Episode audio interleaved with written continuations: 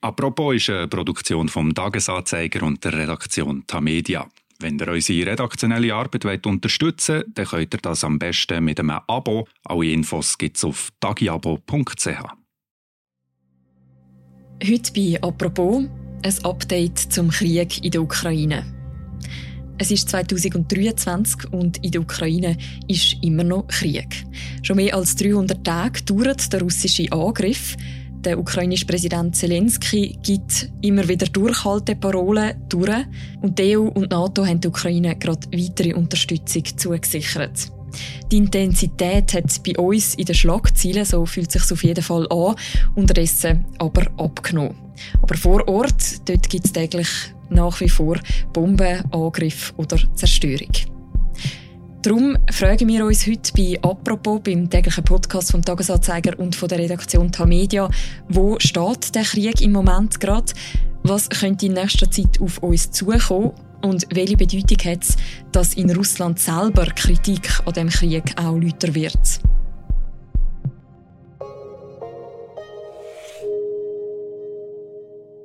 Über das reden wir heute. Mein Name ist Mirja Gabatuller und bei mir im Studio ist die Auslandredaktorin und Osteuropa-Expertin von Tamedia, Zita Affentranger. Hallo Zita. Hallo Mirja. Zita, wenn wir jetzt auf den Krieg schauen in der Ukraine, ist der heute eigentlich irgendwie näher an einem Frieden als, sagen wir, am Anfang oder im letzten Jahr? Nein, wahrscheinlich sogar eher im Gegenteil, leider. Weil ganz am Anfang vom Krieg haben sich die Konfliktparteien noch getroffen. Zumindest theoretisch wäre es möglich gewesen, die Eskalation noch irgendwie zu stoppen.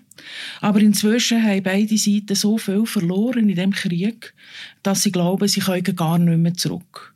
Und beide Seiten haben das Gefühl, dass sie den Krieg militärisch gewinnen können. Und mhm. Gespräche sind darum eigentlich gar keine Option mehr. Du sagst, beide Seiten haben das Gefühl, dass sie den Krieg gewinnen können. Wenn wir jetzt heute trotzdem die Prognose machen, wer steht denn aktuell besser da, die Ukraine oder Russland? Die Ukraine steht militärisch sicher viel besser da, als man das vor einem Jahr noch gemeint hat. Und der Kampfwille der Ukrainer ist sicher ungebrochen bis heute. Kiew hat nach dem russischen Überfall mehrere wichtige Siege können erringen auf dem Schlachtfeld. Sie können hunderte Städte und Dörfer zurückerobern. Und zuletzt ist es der ukrainischen Armee gelungen, den nördlichen Teil der Region Cherson im Süden vom Land zurückzuerobern. Und das ist natürlich ein Schmach für die russische Armee. Mhm. Äh, so gesehen steht Russland auf den ersten Blick sicher schlechter da als die Ukraine. Also die Soldaten sind schlecht ausgerüstet zum Teil, Kampfmoral ist tief. Aber man kann daraus nicht schliessen, dass die russische Armee bald besiegt ist. Weil die Vorräte an Waffen, die scheinen allen anderen Meldungen zum Trotz fast unerschöpflich zu sein. Äh, Russland hat sich auch inzwischen eingegraben in diesen eroberten Gebieten und der Preis für die Rückeroberungen durch die Ukraine der wird wegen dem immer höher. Darum, man kann eigentlich nicht sagen, wer besser dasteht. Klar ist, dass momentan niemand Kraft hat für einen entscheidenden Vorstoß. Und klar ist auch, dass beide Seiten enorme Verluste haben. Das heißt, wir sind schon jetzt in einer Art Pattsituation, kann man das so sagen? Ja, das kann man so sagen. Es findet ja aber nach wie vor trotzdem noch Kämpfe statt. Man hört das ja immer wieder. Welche Orte sind im Moment gerade besonders stark umkämpft? Das ist vor allem äh, die Stadt Bachmut äh, im Osten von der Ukraine. Ein Nachbarort äh, von Bachmut soll jetzt von Russland zumindest teilweise eingenommen worden sein.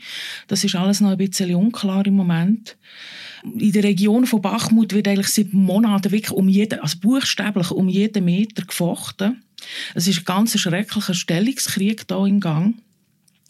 Und Russland versucht da die Verteidigungslinie der Ukrainer zu durchbrechen, um weitere Städte in der Region Donetsk unter seine Kontrolle zu bringen. Aber noch halt offenbar die ukrainische Verteidigungslinie. Mhm. Was ist denn die Strategie dahinter, dass man gerade dort jetzt die Angriffe weiterführt? Also kann man irgendwie sagen, was das Ziel ist von Wladimir Putin mit dem? Moskau wird vor allem in der Region Donetsk vorstoßen, wo man seit dem Überfall am 24. Februar vom letzten Jahr eigentlich kaum Fortschritt gemacht hat. Die Frontlinie, die ist größtenteils schon mehrere Jahre alt. Also es ist die Grenze von der sogenannten Volksrepublik Donetsk die ist damals von Russland gesteuerten Aufständischen 2014 erobert worden. Und die Linie, die ist darum von beiden Seiten extrem gut gesichert. Also da hat man re regelrechte Festungsanlagen und darum ist sie also schwer zu überwinden. Und ein Durchbruch, also ein russischer Durchbruch, hätte da sicher weitreichende Folgen. Zudem ist ja Donetsk eines von diesen vier Gebieten, wo der Putin gesagt hat, das hat er jetzt annektiert, also wo er als Teil von Russland betrachtet. Aber die sogenannten Annexionen, die gehen eigentlich weit über das Gebiet raus, wo Russland momentan kontrolliert. Erobert ist davon nur die Region Luhansk. Und mindestens in den drei anderen Gebieten will Putin den Krieg weiterführen, egal zu welchem Preis.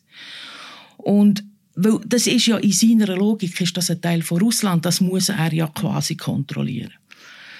Und die Ukraine warnt, er will von einer neuen Winteroffensive, was sogar einen neuen Vorstoß in Richtung Kiew äh, könnte bedeuten. Normalerweise schweigt Russland über eigene Opfer im Angriffskrieg, den das Land gegen die Ukraine führt. Dieses Wochenende war das anders. Moskau hat Dutzende Todesopfer bei einem Luftangriff nahe der Front im Osten bestätigt.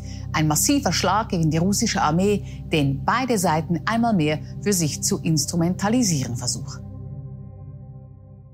Wenn wir jetzt an Anfang von dem Jahr zurückschauen, dann ist es aber schon so, dass das für Russland nicht besonders erfreulich angefangen hat, oder? Nein, es hat sicher nicht erfreulich angefangen. Also in der Neujahrsnacht hat die Ukraine eine russische Truppenunterkunft neben der Region Donetsk mit einem Raketenwerfer beschossen. Und ähm, Kiew sagt, es seien hunderte russische Wehrpflichtige getötet worden. Dass der Angriff stattgefunden hat, das ist inzwischen klar. Aber äh, Moskau redet in Anführungszeichen nur von 89 Toten. Aber ähm, der Vorfall hat unter russischen Beobachter Haschi Kritik an der eigenen Armeeführung ausgelöst. Es sind unverantwortlich, hunderte Soldaten so nah an der Front an einem Ort äh, unterzubringen. In der Nähe soll auch noch ein Munitionsdepot sein, das dann auch noch explodiert ist.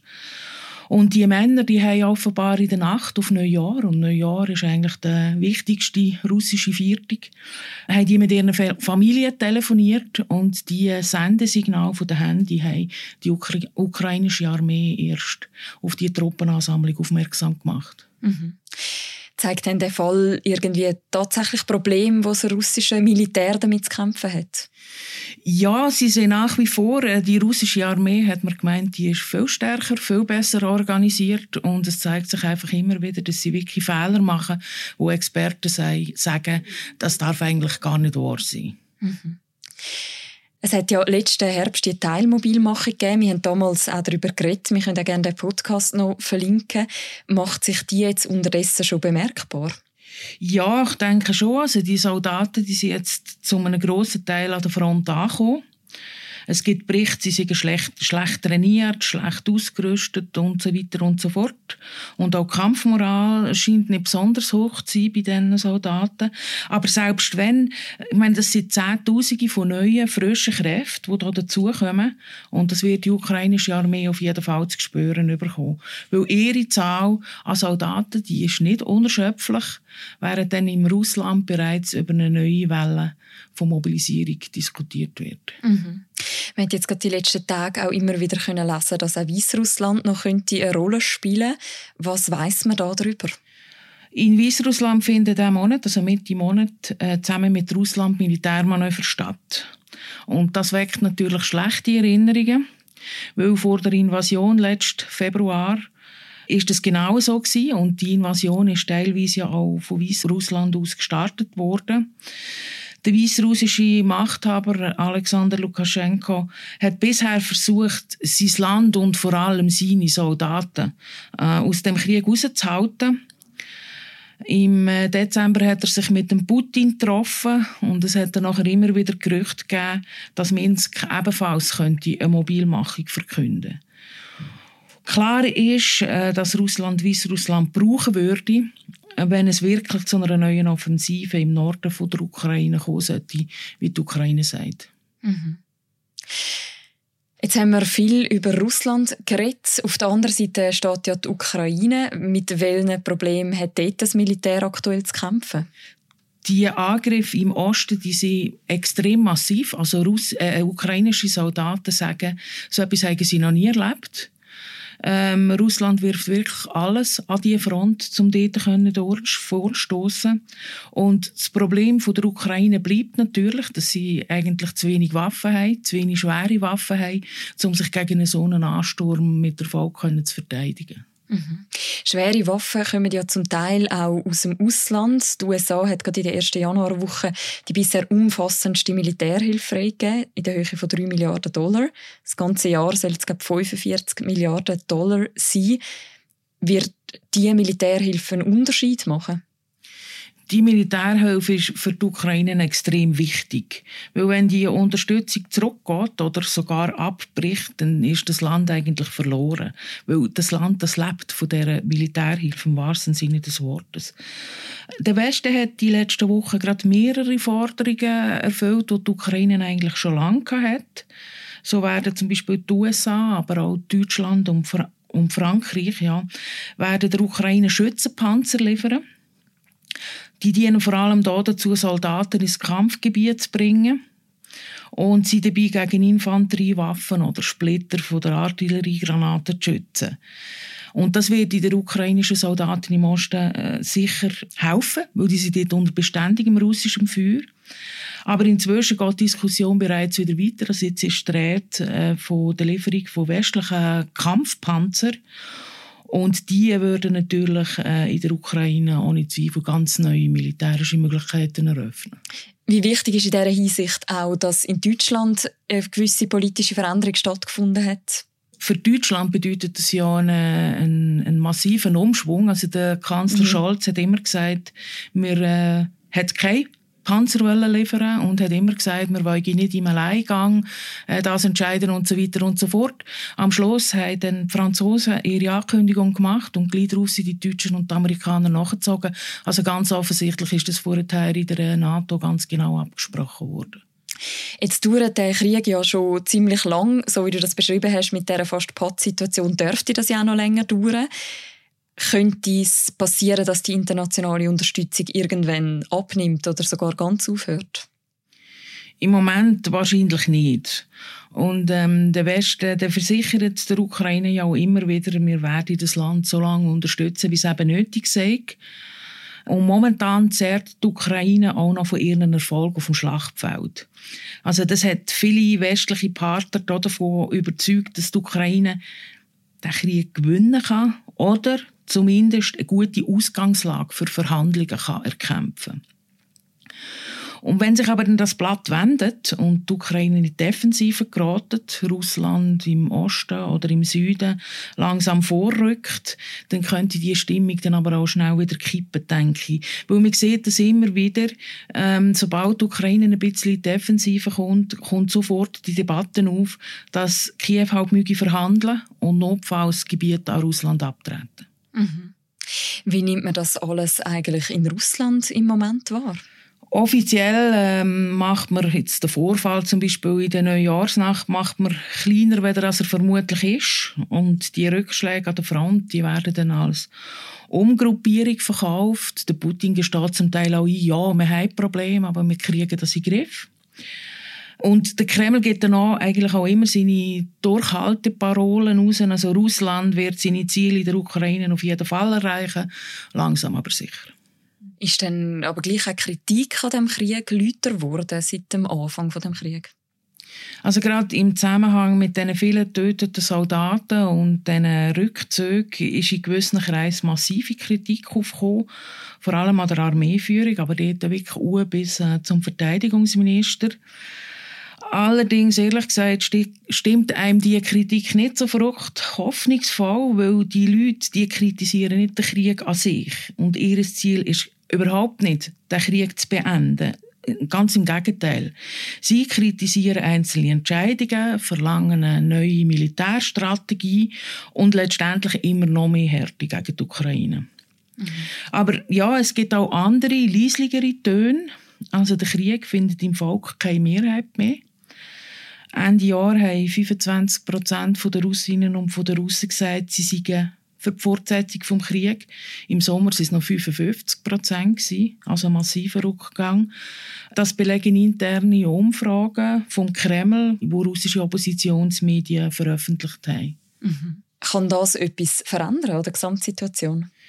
Ich glaube, das laute Geschrei von diesen Nationalisten, der Krieg werde nicht richtig geführt und so weiter, ist wahrscheinlich nicht viel mehr als ein äh, Ventil für den Frust so in nationalistischen Zirkel.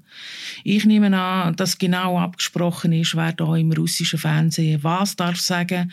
Das ist ein abgekartetes Spiel letztendlich. Die Unzufriedenheit in der Bevölkerung, vielleicht ist es das, was im Kreml längerfristig Probleme schafft. Weil ich denke, es ist nicht nur die Unzufriedenheit in der russischen Bevölkerung, sondern auch in, russischen, in der russischen Politelite. Und der Putin will ja ganz offensichtlich lieber Russland ruinieren, als in der Ukraine auch nur ein bisschen nachzugeben oder gar einzulenken. Und das wird auf Dauer nicht mehrheitsfähig sein in Russland. Zita, du beobachtest ja jetzt eigentlich seit fast einem Jahr, kann man sagen, den Krieg. Was ist deiner Meinung nach das realistische Szenario, wie sich das weiterentwickelt? Ich weiß es nicht. Also man kann das glaube ich einfach im Moment auch nicht sagen, weil also Russland wird ja als Minimalziel die vier ukrainischen Regionen oder allenfalls noch weitere Teile vom Land erobern. Aber dazu hat es im Moment gar nicht die militärische Stärke. Und die Ukraine, die redet von einem militärischen Sieg. Sie will alle besetzten Gebiete äh, zurückerobern, inklusive die 2014 annektierte Halbinsel Krim. Aber auch die Ukraine ist im Moment militärisch nicht in der Lage, diese Ziele wirklich umzusetzen. Und für Verhandlungen fehlt derzeit eigentlich jede Grundlage, weil beide Parteien einfach auf ihren Maximalpositionen beharren, bevor sie sich überhaupt an den Tisch setzen miteinander. Ich glaube, das Einzige, wo in die verfahrene Situation Bewegung bringen könnte, wäre, wenn sich in Russland etwas ändert. Ich meine, der Putin, der wird den Krieg politisch nicht überstehen, da bin ich also nach wie vor überzeugt davon. Und ohne ihn würde sich auch der Ukraine-Kurs sehr schnell verändern. Aber das geht natürlich nicht schnell. Mhm. Je länger der Krieg dauert, desto mehr ist ja auch Gefahr, dass eine gewisse Distanz entsteht, dass auch eine gewisse Normalisierung passiert. Wie soll man mit dem umgehen? Ja, ich denke, wir alle würden gerne wieder mal etwas anderes denken als an den Krieg. Und es ist ermüdend, frustrierend und es macht einem es bewegt einem sehr, diesen immer neuen Angriffen äh, durch Russland zuzuschauen, wo der Ukraine unsägliches Leid bringen. Aber ähm, den Krieg den können wir gar nicht verdrängen. Weil der ist für uns einfach zu noch und er ist für uns einfach zu gross. Wir haben Flüchtlinge da, deren Leben muss irgendwie weitergehen. Wir haben wirtschaftliche Folgen von dem Krieg, die uns alle betreffen. Und ich denke, von Normalität kann da noch lange keine Rede sein. Und ich glaube, es ist auch wichtig, dass der Krieg in unserem Kopf bleibt dass der Krieg, ähm, dass unser Engagement für die Ukraine weitergeht. Weil Ukrainerinnen und Ukrainer sind nicht nur auf Waffen und auf politische Hilfe aus dem Westen angewiesen, sondern eben auch auf unsere Solidarität. Mhm. Danke vielmals, Zita, für das Gespräch und die Einschätzungen. Danke dir. Natürlich wird das Thema uns auch weiter beschäftigen. Man findet zahlreiche Artikel natürlich auch und jeweils den aktuellen Ticker bei uns auf der Webseite und in der App. Und wir verlinken auch noch ein paar aktuelle Beiträge im Beschreib zu deren Episode. Und vermutlich ist es auch nicht das letzte Mal, gewesen, dass wir mit der Zita Offentranger bei «Apropos» über das geredet haben. Das war aber die heutige Folge von unserem Podcast. Die nächste Folge die hören ihr wie immer morgen wieder. Bis dann, macht's gut. Ciao miteinander.